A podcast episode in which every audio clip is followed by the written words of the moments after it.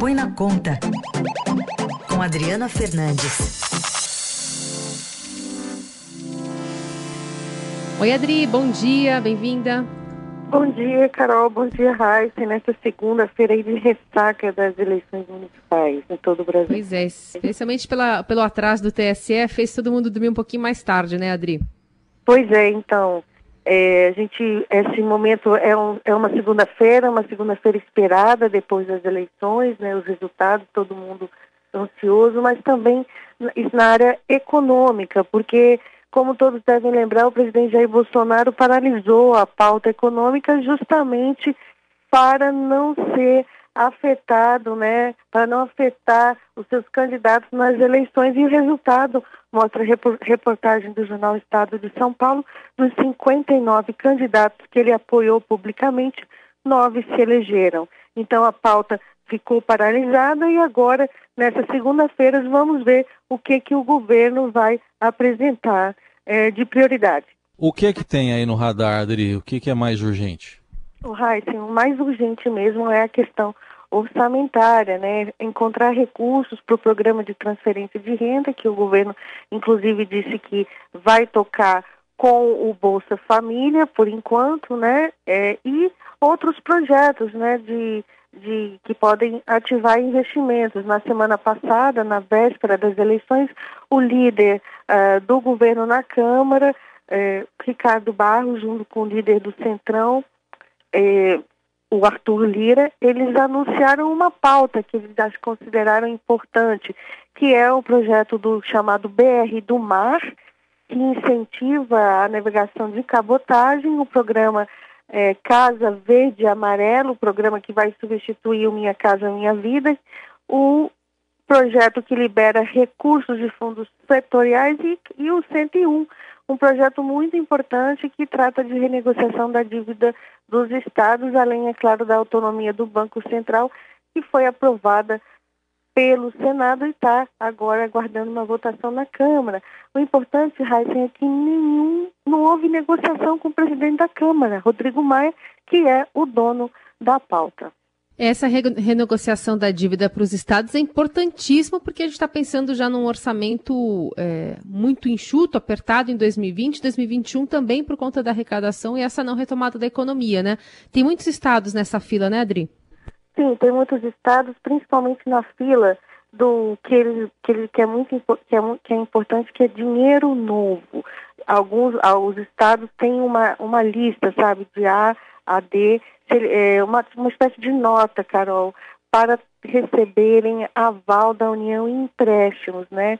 É, só estados que têm nota A e B podem ir ao mercado financeiro e receber, contratar um financiamento com é, aval do Tesouro Nacional. Então, essa MP ela também permite que esses estados com nota C que se comprometerem a fazer, adotar medidas de ajuste, tenham também condições de ter acesso a esse financiamento é, com aval da União, com aval do Tesouro. O que, que é o aval? O aval é se, o, no caso de não pagar, a União, o Tesouro, é, de, de dar calote, vamos ser assim, é, é mais firme na, na, na fala, né? Se der calote, a União vai e paga. É o empréstimo mais barato. Então, está todo mundo de olho nessa renegociação, que também vai, é claro, atingir os estados muito endividados do Rio de Janeiro, são é, Minas Gerais, Rio Grande do Sul, e entrou nesse,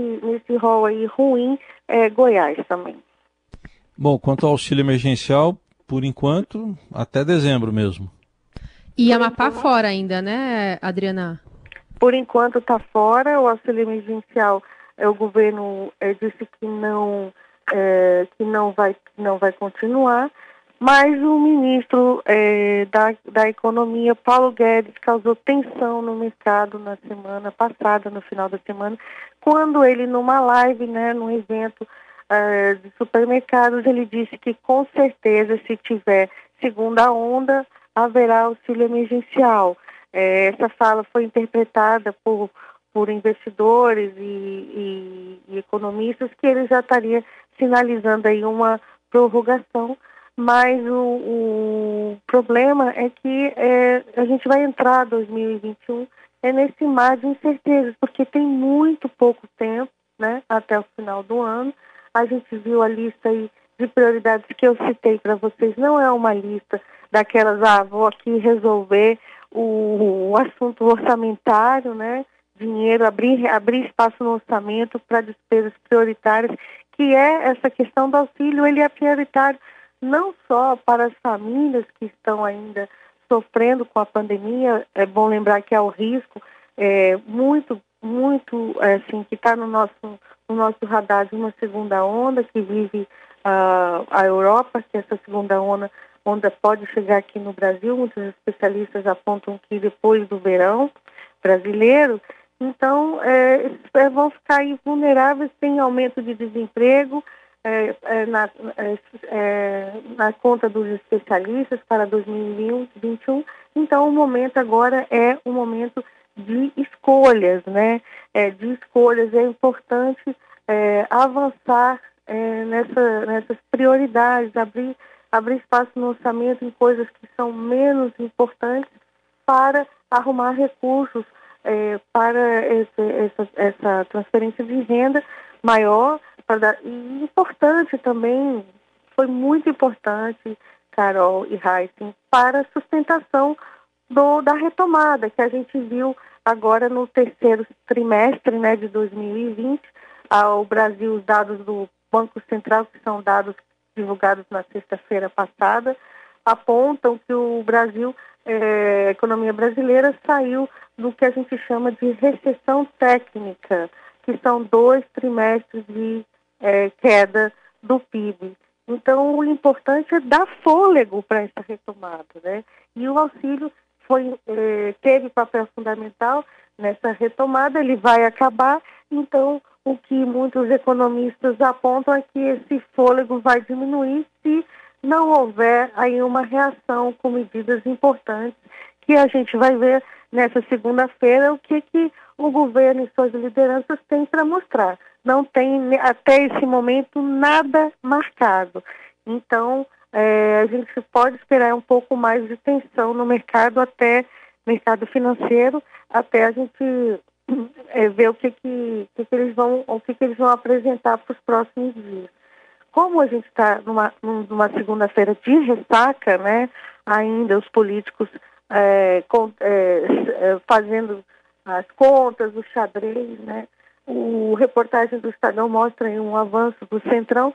O Centrão tem apoiado o presidente, o presidente Jair Bolsonaro, mas essa, esse apoio tem é, é, a cobranças também para o presidente, principalmente em maior espaço né, no Ministério de Bolsonaro. Muito bem, ficamos de olho então nesses desafios para essa semana, especialmente na área econômica lá no Congresso Nacional com a ajuda da Adriana Fernandes, que volta na quarta. Obrigada, Adri. Boa semana. Até quarta. Boa semana.